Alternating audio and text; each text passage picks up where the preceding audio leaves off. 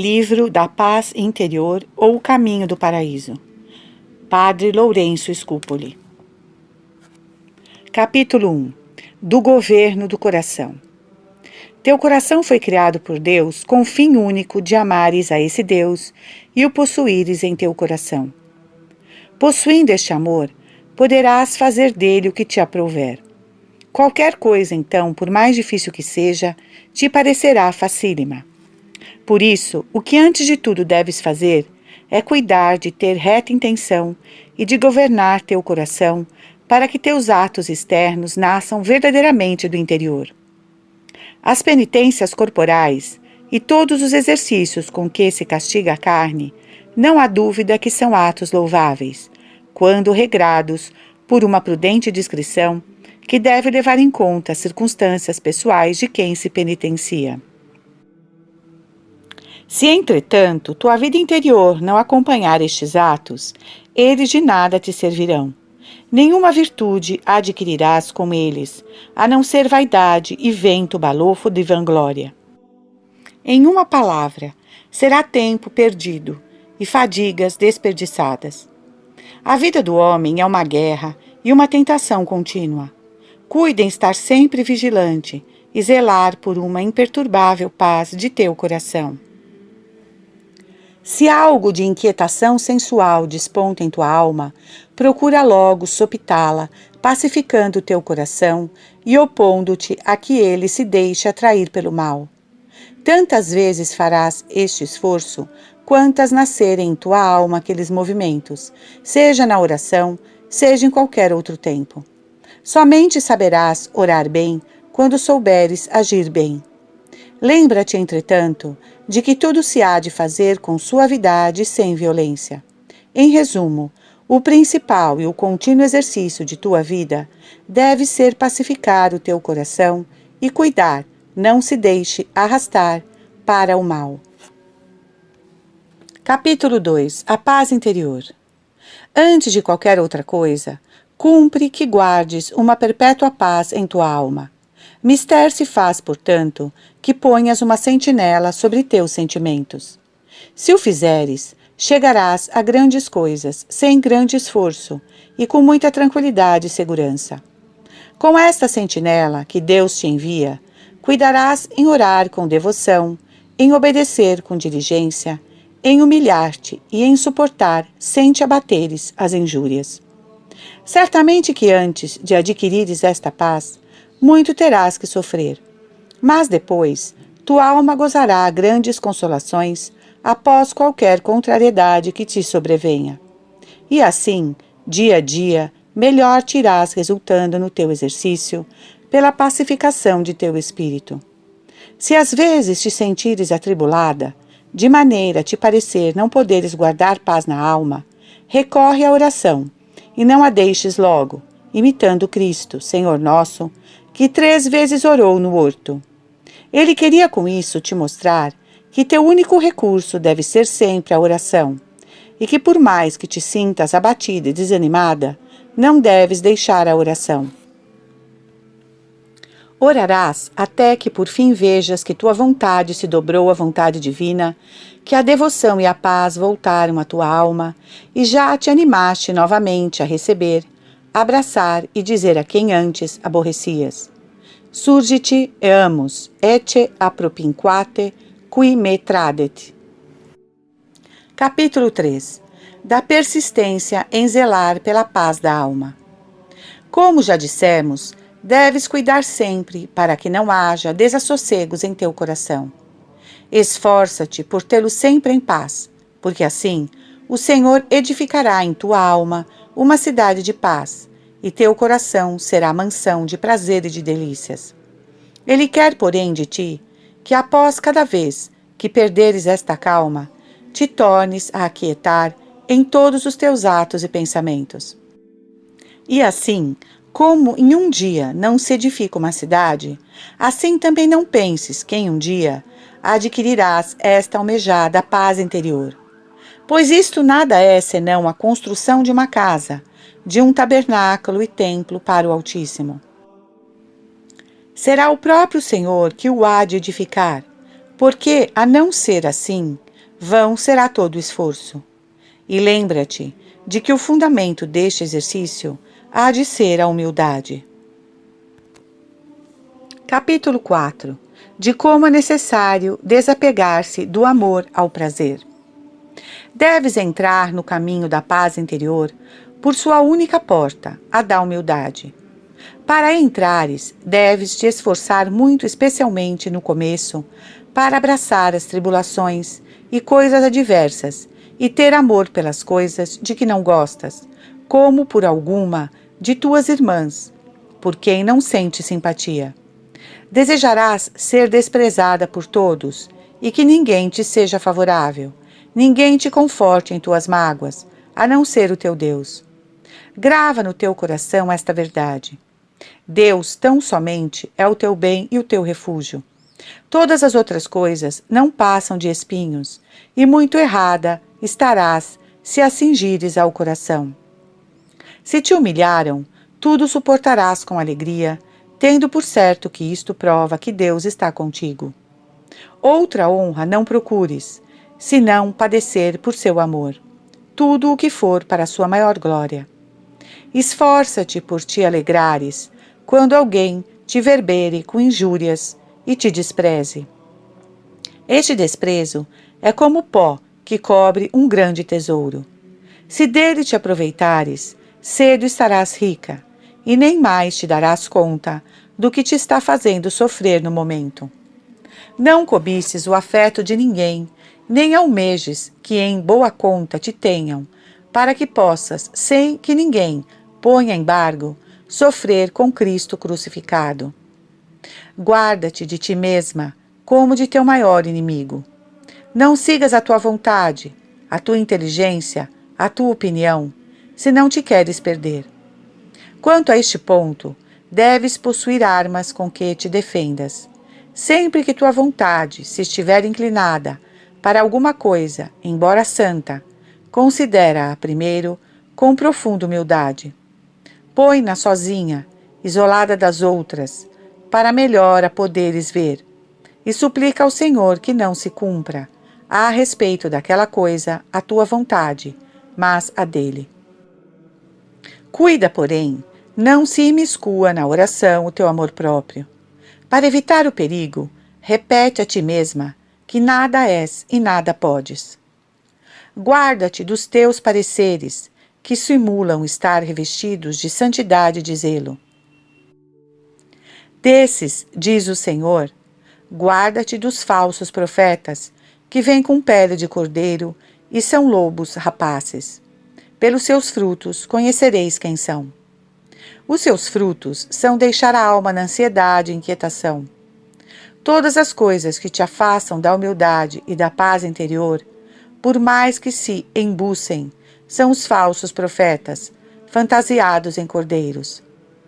Sob a capa de zelo pelo bem do próximo, esconde-se um lobo rapace, que devorará tua humildade, tua paz, imprescindíveis a quem quer progredir. Tanto mais deve ser a coisa examinada, quanto maior a aparência de santidade ela tiver. Naturalmente, tudo isso deve ser feito com grande calma. Se não atenderes a algo destes conselhos, não te perturbes. Humilha-te perante o Senhor, reconhece a tua fraqueza e esforça-te por ser mais fiel para o futuro. Deus permitiu que caísses, talvez, para humilhar tua soberba, tão escondida em ti que nem mesmo a conheces. Se alguma vez sentires que um espinho venenoso te punge acerbamente, não te incomodes com isto mas tem grande cuidado em não deixar que o espinho entre em tua alma. Leva para longe o teu coração e dirige a tua vontade para um lugar de paz e calma. Conserva a tua alma sempre pura aos olhos de Deus. Encontrá-lo-ás sempre no âmago de tua alma e no cerne de teu coração. Se tiveres sempre reta intenção. Lembra-te de que tudo acontece com sua permissão, para que seja provada a tua virtude a fim de que te tornes melhor e sejas digna da coroa de justiça que a divina misericórdia te preparou. Capítulo 5 Da necessidade do isolamento mental. É preciso que tenhas grande respeito à tua alma, pois o Pai dos Pais, o Senhor dos Senhores, a criou para seu santuário e sua habitação. Deves considerar de tanta monta esta verdade, que jamais deixes qualquer coisa entrar em tua alma. Teus desejos e tuas esperanças apenas desejem e apenas esperem a vida tua no Senhor. Pois este se não encontrar tua alma desabitada, nem mesmo a visitará. Em presença de outrem, suas únicas palavras serão de ameaça e repulsa. Ele quer morar sozinho na alma. Quer que ela esteja livre de pensamentos, livre de desejos e, muito especialmente, livre de vontade própria. Não deves, porém, decidir a teu bel talente as penitências que deves fazer nem ao talento de tuas opiniões próprias, buscar ocasião de sofrer por amor de Deus. Segue os conselhos de teu Padre espiritual e de teus superiores. Eles te governam em lugar de Deus, e por isso, em suas ordens, fala a vontade divina. O que importa é que não sejas tu que faças o que queres, mas faça Deus o que Ele quer em ti. Cuida em desligar-te de tua vontade, isto é, em nada querer e se alguma vez qualquer coisa quiseres, seja assim tua vontade, que não sendo possível fazer o que queres, mas justamente ao contrário, esta contrariedade não te faça sofrer. Antes, ao contrário, te sintas calma, como se nada de adverso se te houvera sucedido. Esta é a verdadeira liberdade, não estar ligado a nada. Se ofereceres a Deus a tua alma, assim livre, verás as maravilhas que o Senhor há de operar em ti. Ó solidão admirável, câmara secreta do Altíssimo, único lugar onde ele dá suas audiências e fala ao coração. Ó deserto que se transforma em paraíso, pois somente aí Deus concede que se o veja e se lhe fale. Vadam et videpo visionem anc magna. Mas se queres chegar a esta solidão de alma, Tira tuas sandálias e anda a pés descalços, porque é santa terra que pisas. Despe teus pés, isto é, despoja tua alma de seus afetos. Não leves saco nem bolsa, pois nada deste mundo deves ambicionar.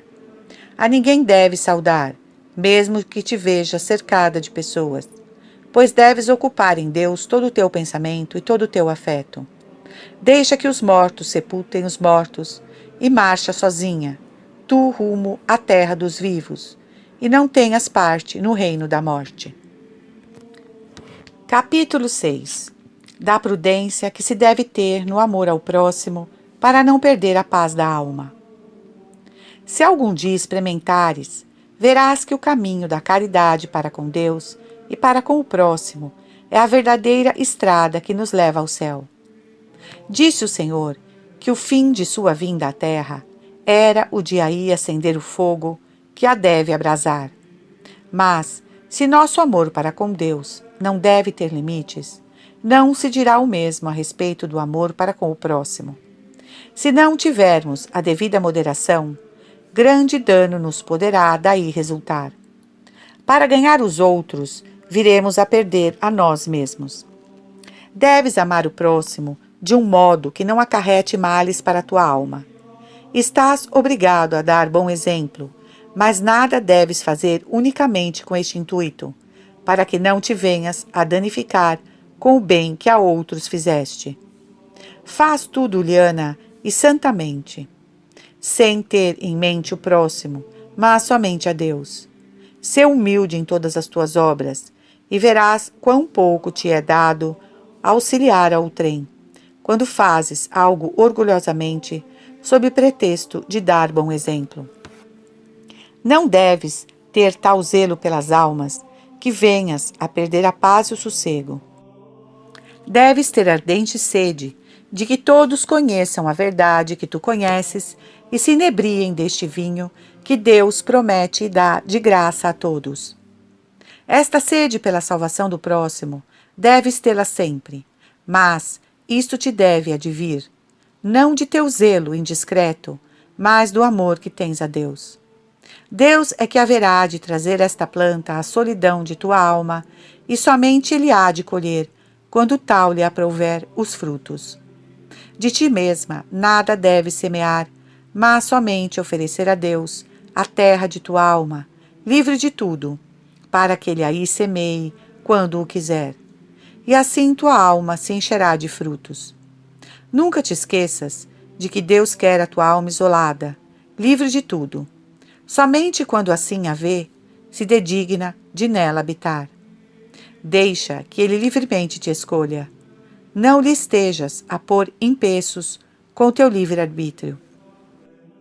Não penses em ti mesma, para não desagradares a Deus, e espera assim que as inspirações do Senhor te levem a agir. Esquece de tudo, despede-te de toda solicitude a respeito de ti mesma e de todo afeto às coisas terrenas, a fim de que Deus te vista de si mesmo e te inspire pensamentos que de ti mesmo nunca terias.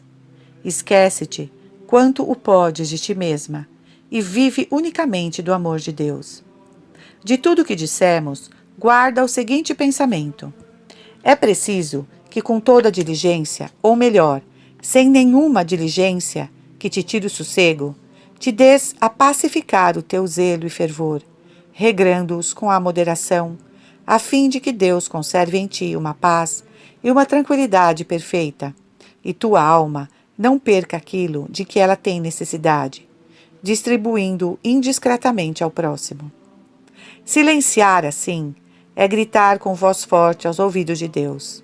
Ficar nesse ócio é o máximo dos negócios. O único negócio de te enriquecer que possas fazer com Deus. Esta inação necessária vem a ser, afinal de contas, a perfeita união da alma, desapegada de tudo com Deus. Deves, porém, conquistar esta paz sem te atribuires algum merecimento, e sei que penses ter feito alguma coisa de grande. É Deus que faz tudo, e de teu canto nada deves desejar, senão que ele te humilhe. Cuida somente em lhe apresentar uma alma livre de todos os apegos terrenos e adornada com o desejo de que se cumpra em ti, perfeitissimamente, em tudo e por tudo, a divina vontade. Capítulo 7 Do desapego à vontade própria. Deves tudo fazer com serenidade, marchando passo a passo, começando pelo pouco e confiando sempre naquele Senhor que te chamou Vinde a mim, ó vós, quanto trabalhais e vos esfalfais, porque eu vos aliviarei. Todos vós que tendes sede, vinde a esta fonte viva. Deve seguir este chamado divino, esperando o impulso do Espírito Santo. Então, lançar-te-ás resolutamente, a olhos fechados, no mar da divina providência e da vontade divina rogarás que se cumpram em ti todos os desígnios divinos, sem que oponhas a mínima resistência, de modo a que os planos divinos te transportem ao porto da virtude da salvação. Deves reiterar este ato mil vezes a cada dia, após diligência com quanta segurança te é possível, exterior e interior, Aproxima-te com todas as potências de tua alma a quantas causas excitam em ti o amor divino e te levam a louvar, amar e desejar o Senhor. Estes atos, porém, é preciso que o faças sem violência de teu coração. Não aconteça que estes esforços indiscretos e inoportunos te cansem, te endureçam e venham a te tornar impossíveis os atos virtuosos. Toma sempre conselho dos experimentados e esforça-te por desejar muitas vezes meditar sobre as coisas santas. E, se possível, dedicar-te à consideração da bondade divina e dos amorosos benefícios que te tem ela dispensado. Recebe então gratamente as doçuras que sua inestimável bondade derrama sobre tua alma. Abstente de procurar a força verter lágrimas ou ter outras devoções sensíveis. Fica sossegada em tua solidão interior, esperando que se cumpra em ti a vontade de Deus. Se Ele te der o dom das lágrimas, elas te serão doces, sem que se faça mister teu esforço. Receberás, porém, este dom divino com calma, paz e humildade. A chave com que se abrem os segredos dos tesouros espirituais é o desprezo de si mesmo, em tudo e a todo tempo. Com esta chave, fecha-se também a porta do coração à aridez da mente, quando a temos por nossa culpa. Pois quando vem de Deus, esta aridez é um dos tesouros da alma. Teu deleite deve ser estar com Maria aos pés de Cristo e escutar o que te diz o Senhor. Cuida para que não te distraiam teus inimigos, dos quais és tu o maior. Lembra-te de que, quando pensas em Deus e nele repousas, o gozo de tua alma é muito maior do que se seguisses tua imaginação, pois Deus é infinito e se encontra todo em todas as coisas, e todas as coisas se encontram nele. Por experiência, saberás desta verdade, se buscares a Deus. Mas que o faças para o encontrar, e não para te encontrares a ti mesma. A delícia do Senhor é estar com os filhos dos homens, para nos fazer dignos dele, embora nenhuma necessidade ele tenha de nós. Nas tentações, não te apegues de tal modo aos pontos que não queiras meditar senão neles, mas detente no pensamento em que encontras paz e saboreia as delícias do Senhor, seja qual for o momento em que ele te quiser comunicar. Se por isso largas os planos feitos, não te des escrúpulo, porque o fim único destes exercícios é saborear o Senhor Importa, porém, que não se alce este prazer ao único fim da oração, mas sim que se amem as obras do Senhor e o imitemos, no que o podemos. Pois nunca nos devemos ater aos meios, mas que aos fins. Uma das coisas que muitas vezes impede o caminho da paz é a ansiedade. O espírito se atém a minúcias e não deixa que Deus o conduza pela estrada dos desígnios divinos, pois a alma persiste em querer enveredar por onde ela planejou ir, levando em conta apenas a sua vontade, sem que pesquise qual seja a do Senhor. Isto, porém, é procurar a Deus fugindo de Deus. É querer contentar a Deus, desprezando a vontade divina. Se verdadeiramente almejas chegar ao desejado fim, não tenhas nenhum outro intento e nenhum outro desejo, senão o de encontrar a Deus e faz somente aquilo que ele mostrou ser de sua vontade que o faças. Esquece todas as outras coisas e repousa em teu Senhor. Quando agradar ao Senhor, retirar-se de tua alma, deixando de se manifestar, por-te-ás então novamente a procurá-lo, continuando os teus exercícios, mas sempre com a mesma intenção de encontrar, na paz da alma, um meio para amar a Deus readquirindo a paz e alegria no Senhor, faz de novo aquilo que dissemos. Despreza tudo e podes estar certa de estar cumprindo a vontade divina. É preciso considerar com todo cuidado este ponto, porque muitas pessoas espirituais perdem grande fruto de seus esforços e jamais conseguem ter perfeita paz na alma por persistirem demais em seus exercícios parecendo-lhes que nada fazem se não chegam até o fim. Pensam que a isto se cifra a perfeição, fazem-se proprietários de sua vontade e vivem preocupados com ela, como quem trabalha por empreitada. E assim, não conseguem ter a verdadeira paz interior, onde está e repousa o Senhor nosso.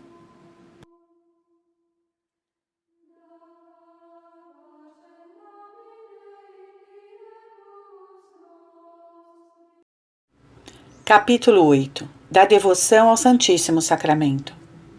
Esforça-te por ter uma fé sempre mais viva no Santíssimo Sacramento.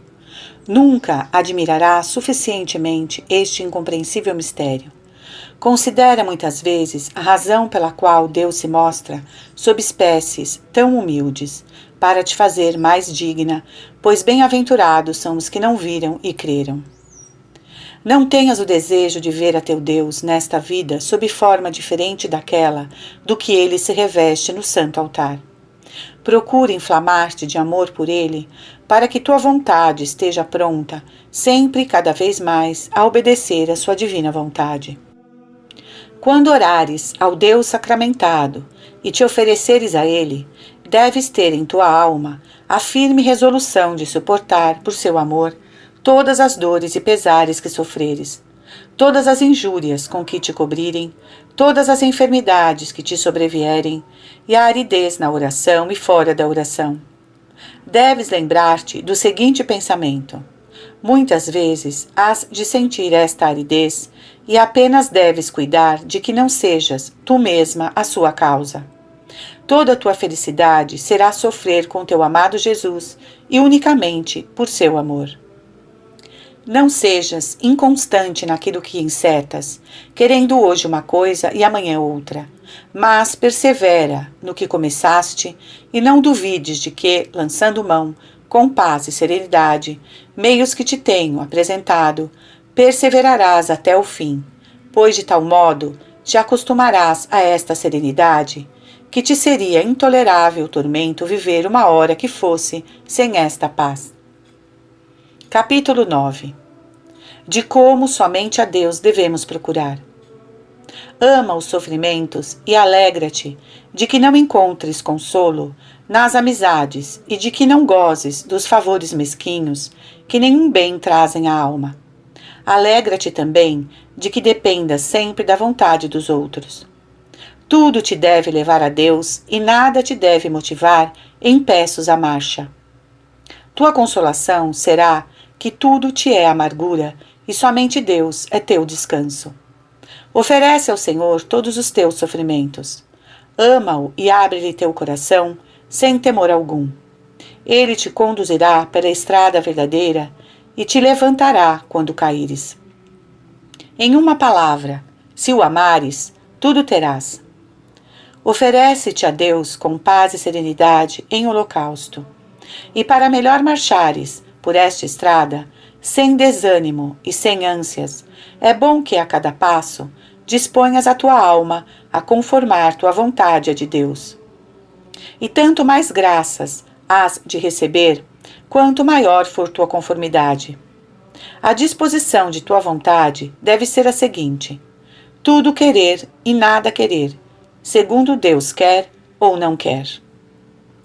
A cada passo, acende em ti um sentimento de gratidão para com Deus, e não penses no que has de fazer depois do momento em que agora estás. Nada se opõe, entretanto, a que todos providenciem com prudente solicitude e diligência pelas coisas necessárias ao seu estado. Ocupar-se nisto não desagrada a Deus, nem causa estorvo à paz interior nem impede o proveito espiritual. Em todas essas coisas, toma a firme resolução de que apenas fazeres aquilo que podes e deves. Olha com indiferença para tudo o que acontece fora de ti. Aquilo que sempre podes fazer é oferecer a Deus a tua vontade e procurar que nada desejes.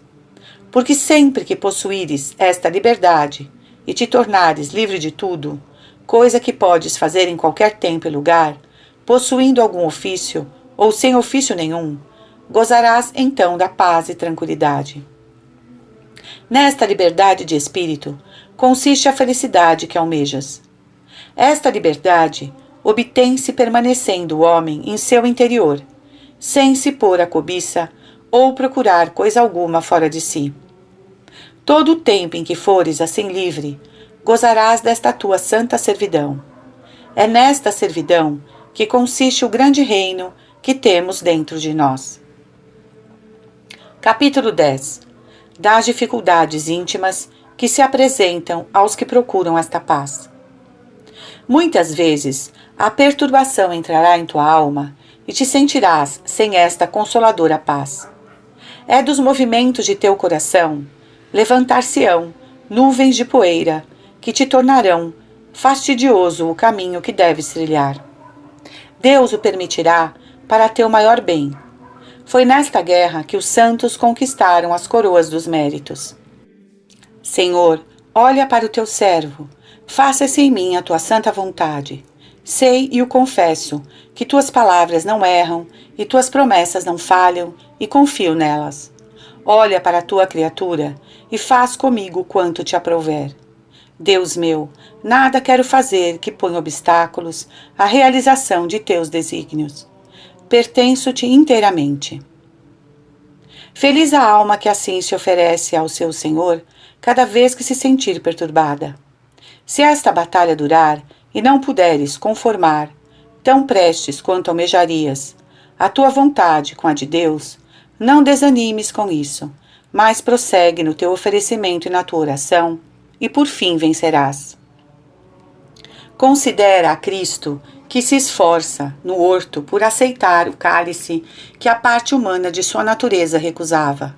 Pater, se possibile est, transeat a me ast. Mas sua alma logo readquiriria forças e com vontade enérgica, livre e com humildade profunda dizia: Verum tamen non mea, se tua, fiat voluntas, inspite et fac secundum exemplar.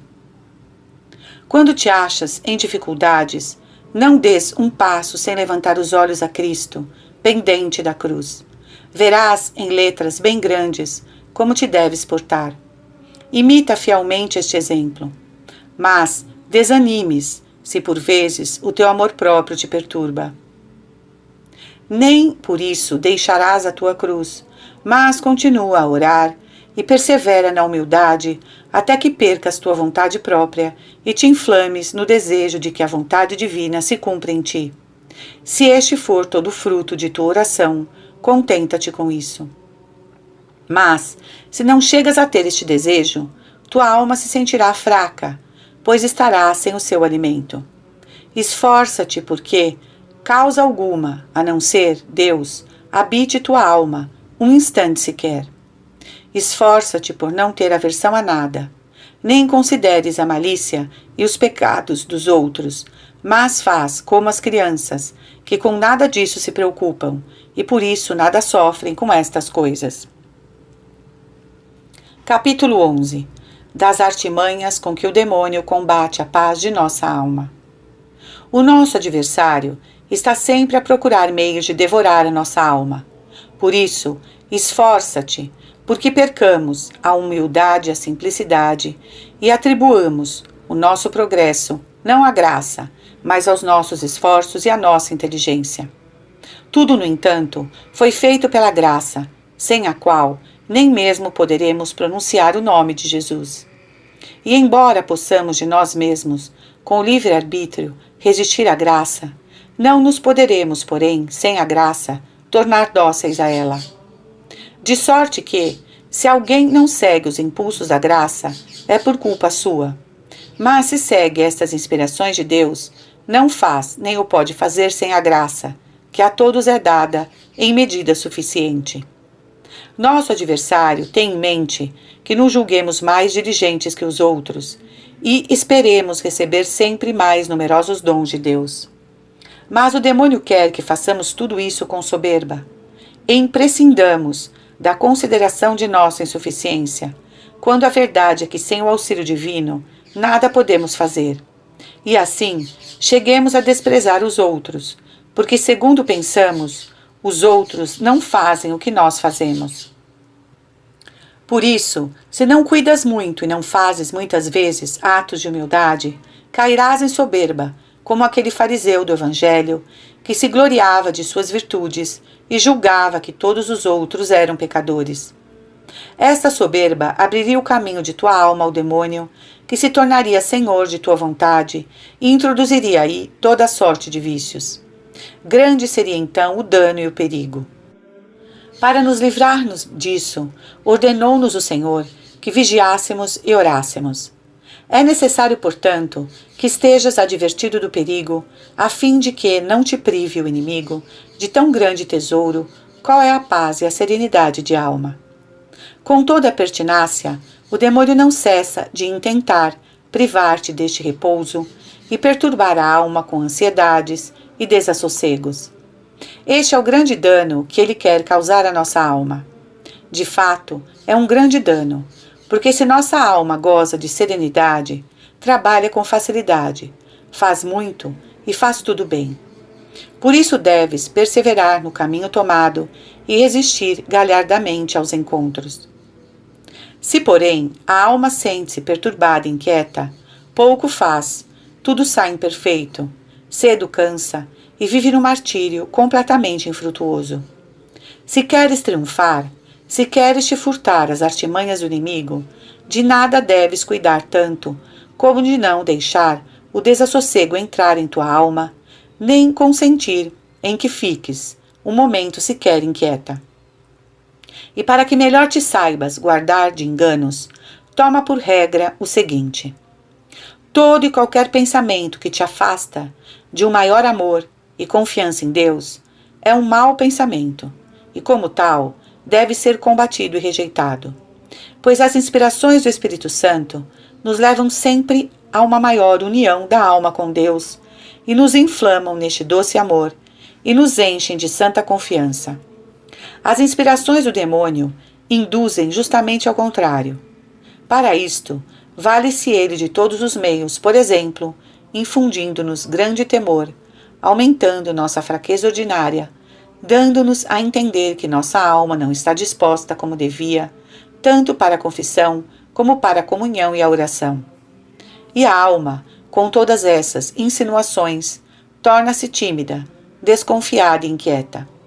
Além disso, o demônio faz com que soframos, sem resignação, a falta de devoção sensível e faz com que pensemos que estamos perdendo nosso tempo e que melhor seria deixar tantos exercícios. E nessa inquietação e desconfiança, julgamos que tudo o que fazemos é inútil e sem fruto algum, crescendo então nossa angústia e temor. Chegaremos até mesmo a pensar que fomos abandonados por Deus. A verdade, porém, é toda outra, pois são inumeráveis os bens que nos advêm da aridez e da falta de devoção sensível. O que é preciso é que a alma entenda aquilo que Deus pretende com esta prova que lhe envia. Enquanto perdura este estado, a alma apenas deverá exercitar a virtude da paciência, perseverando em obrar bem quanto lhe é possível. Para que melhor percebas o quanto de útil e de bem te provém desta provação, e para que a prova não te venha resultar em mal, por não a teres entendido, brevemente exporei os bens que lhe advirão de uma humilde perseverança nos exercícios durante o estado de aridez. Assim, não perderás o sossego quando te acontecer que te encontres em estado de aridez de mente e de angústia do coração, ou em alguma tentação, por mais horrível que seja. Capítulo 12 A alma não se deve inquietar com as tentações exteriores. Muitos são os bens que a aridez e as dificuldades espirituais causam à alma, se esta as recebe com humildade e paciência. Se a alma entendesse esta verdade, certamente não se deixaria inquietar e afligir quando sobreviesse a prova, pois nunca a tomaria como um sinal de ódio de Deus contra sua alma, mas como testemunho de um grande e particular amor. Sabedora disto, a alma cataria a aridez espiritual como uma grande graça do céu. Muito bem se poderá notar a verdade deste pensamento considerando que a aridez não ocorre senão aqueles que, mais do que os outros, porfiam por se entregarem inteiramente ao serviço de Deus e fugirem de quanto seja ocasião de pecado. Além disso, raramente lhes sobrevém a aridez no começo de sua conversão. Comumente ocorre-lhes quando já têm servido algum tempo ao Senhor e quando já tomaram a firme resolução de servi-lo sempre com maior perfeição e já meteram mãos à obra. Os pecadores e os que apenas se preocupam das coisas do mundo não se queixam destas tentações. Disto deduz-se claramente que a aridez espiritual é um manjar precioso que Deus oferece somente àqueles que Ele ama. E conquanto, ao nosso gosto, seja alimento insípido, muito lucramos com ele, embora disto não nos apercebamos naquele momento. Muito lucramos porque a alma se sente árida, sofre tentações terríveis, das quais apenas a lembrança a enche de horror, e com isso vem adquirir temor e ódio de si mesma e a humildade que Deus quer que ela tenha. Quem, entretanto, não sabe deste segredo, aborrece este estado, quer sempre sentir gosto e deleite na oração, e julga tempo perdido e fadiga sem proveito qualquer exercício que não estiver acompanhado deste gosto e deste deleite.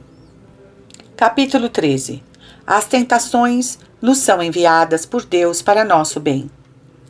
Para entendermos que é Deus quem nos envia para nosso bem as tentações, devemos nos lembrar que o homem, devido à má inclinação de sua natureza corrompida, é soberbo, ambicioso e sempre se presume valer mais do que realmente vale.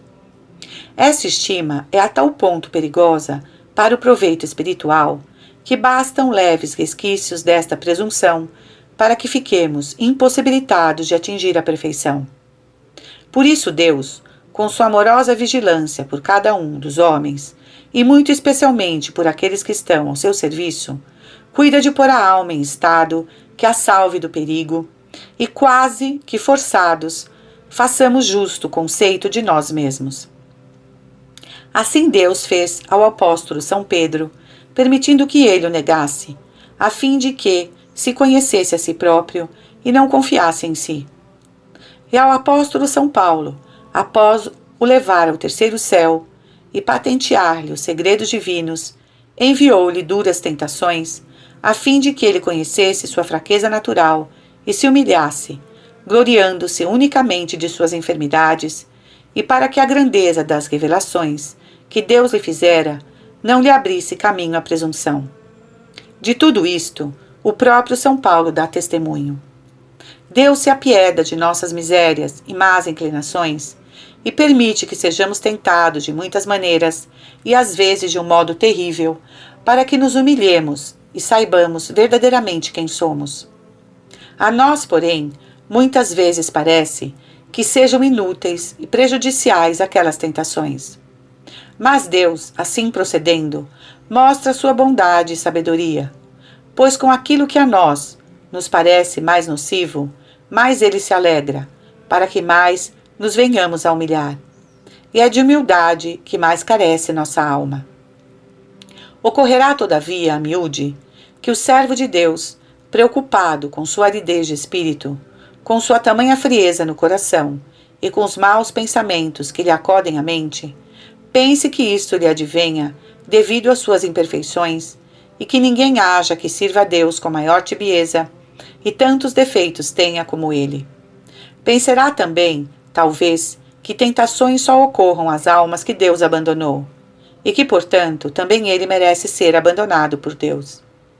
E assim, quem se pensava antes valer alguma coisa, agora curado de sua doença por este amargo remédio que o céu lhe enviou, vê que ele é o pior dos homens, indigno até do nome de cristão.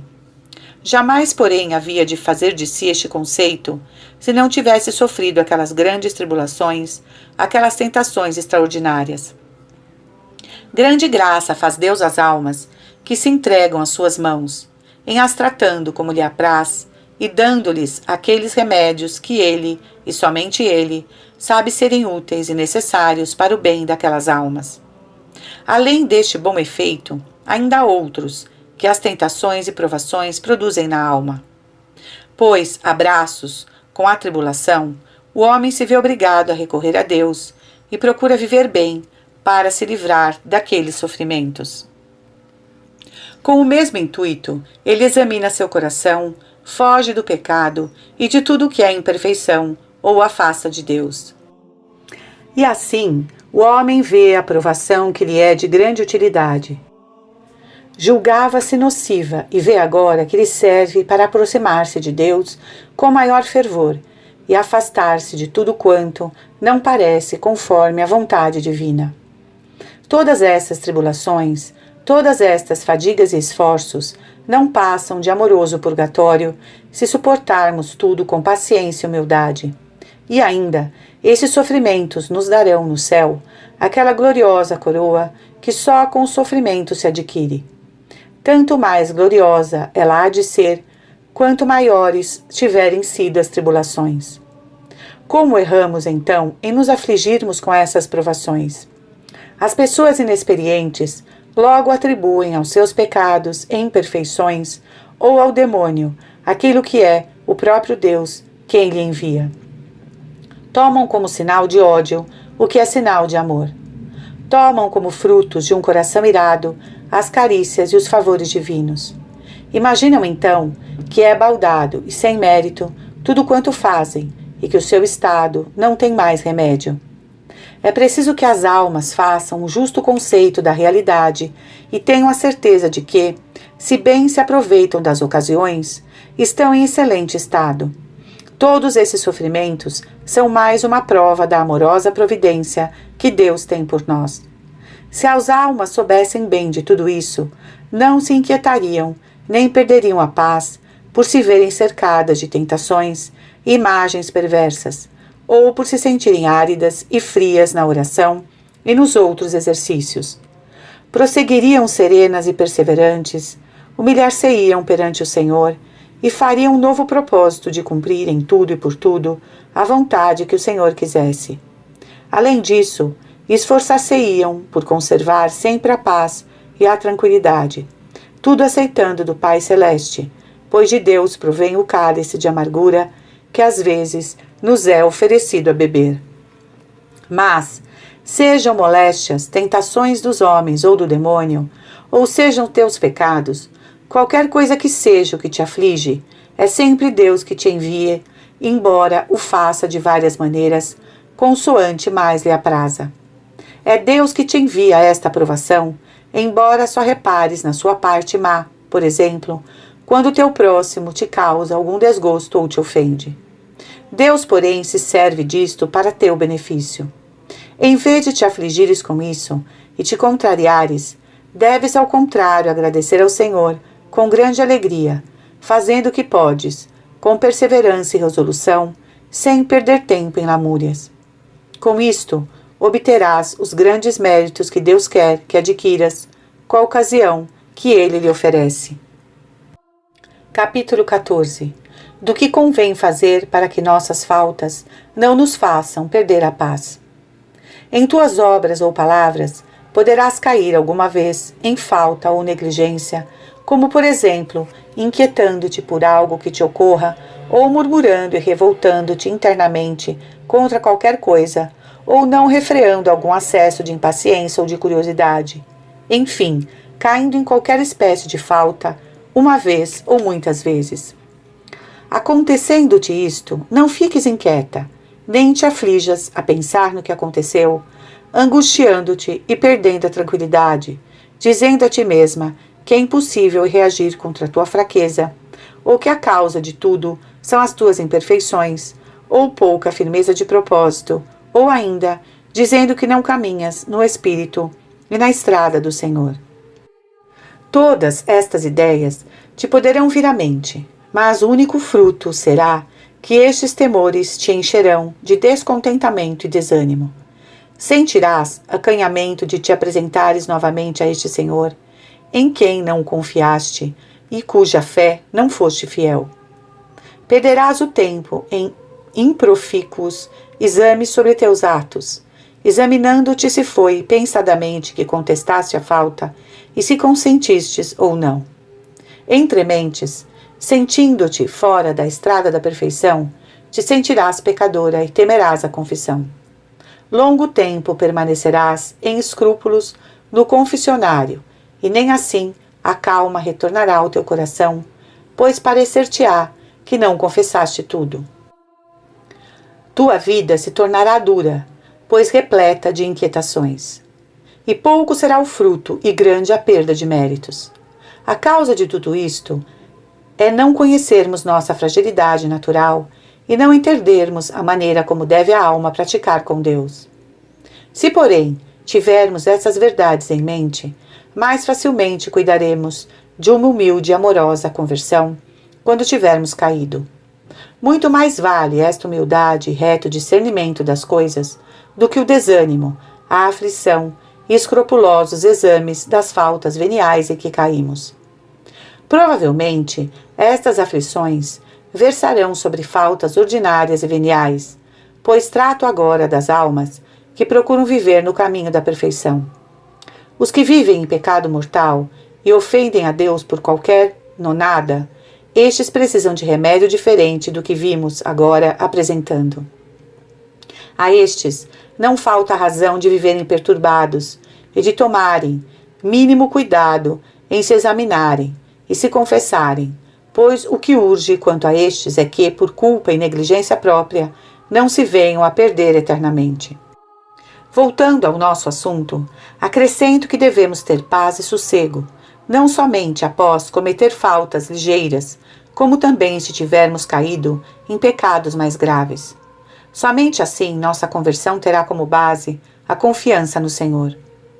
Pode Deus permitir que caiamos às vezes em faltas mais graves que as costumeiras. Talvez sejam elas numerosas e as façamos não por fraqueza, por malícia. Mas o arrependimento não a levará a um estado perfeito se não for acompanhado de amorosa confiança na bondade e misericórdia de Deus. Disto devem principalmente cuidar as pessoas que desejam não somente deixar as suas misérias, mas ainda adquirir as virtudes, crescer no amor de Deus e a Ele mais e mais se unirem. Muitas almas espirituais não se decidem a aceitar esta verdade. Por isso estão sempre abatidas e desconfiadas.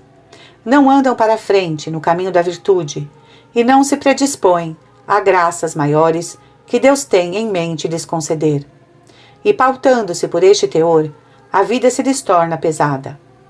Mas é inútil ter compaixão deles, porque não querem seguir senão suas ideias e não abraçam a verdadeira e salutar doutrina que leva os homens às mais altas virtudes da vida cristã e àquela paz que Cristo trouxe à terra. Sempre que dúvidas de consciência deixarem inquietas essas almas, devem recorrer ao padre espiritual ou a outra pessoa que lhe pareça conspícua para este mistério. Acatem com docilidade o que for respondido e retornem à paz do coração. O capítulo seguinte dirá o que ainda me resta expor sobre a inquietação proveniente. Capítulo 15 A paz imperturbável em que deve viver a alma. Nunca te esqueças da seguinte regra: por mais que tenhas caído em faltas, com quanto grandes, embora nela recaísses quatro mil vezes, não obstante faltasses voluntariamente, apesar de tudo, não te inquietes, abandonando-te a uma dor exaustiva, não percas a paz, não te ponhas a prescrutar muito a tua consciência. Mas, reconhecendo tua falta, considera tua fragilidade, e com humildade, volta-te amorosamente para teu Deus e diz-lhe vocalmente ou em tua alma: Senhor, pequei, porque sou lama da terra, e outra coisa, que não estes e outros defeitos, não se poderia de mim esperar. E se não fossem os auxílios de tua vontade, em muitos outros pecados eu haveria de cair. Agradeço-te por tudo aquilo de que me livrastes, e arrependo-me de ter pecado, não correspondendo às tuas graças. Perdoa-me e concede-me que não mais te ofenda, e que nada me separe de ti, pois a ti unicamente quero servir e obedecer sempre. Fala assim e não percas tempo com inquietações, calculando se o Senhor te terá perdoado ou não. Prossegue com fé e tranquilidade em teus exercícios, como se em nenhum pecado tivesses caído. Agirás assim, não uma vez somente, mas cem vezes se for preciso, e a todo momento, e sempre com a mesma confiança. Grandemente honras a bondade de Deus, procedendo desta maneira. Nunca te esqueças de que a bondade divina é infinita e sempre maior do que podes imaginar. E assim, não continuarás a abster aos progressos de tua alma. Marcharás sempre para a frente e não perderás mais tempo, vagando e sem fruto algum. Além disso, avaliando com justeza a tua miséria, curvando-te perante Deus e reconhecendo, amando e exaltando a tua misericórdia, ficarás perdoada de teus pecados e de tuas faltas. Verás então que, com o auxílio divino, voltarás, após a queda, a um lugar mais alto do que aquele em que estavas antes de ter caído. Muito deviam pensar nisto as almas inquietas e ansiosas. Veriam quanta é a sua cegueira, pois perdem, com grande dano, muito tempo que deveriam dedicar à vida espiritual. Deve-se levar em muita conta esta verdade, pois ela é uma das chaves que a alma possui para abrir o cofre dos tesouros espirituais e para muito breve enriquecer-se.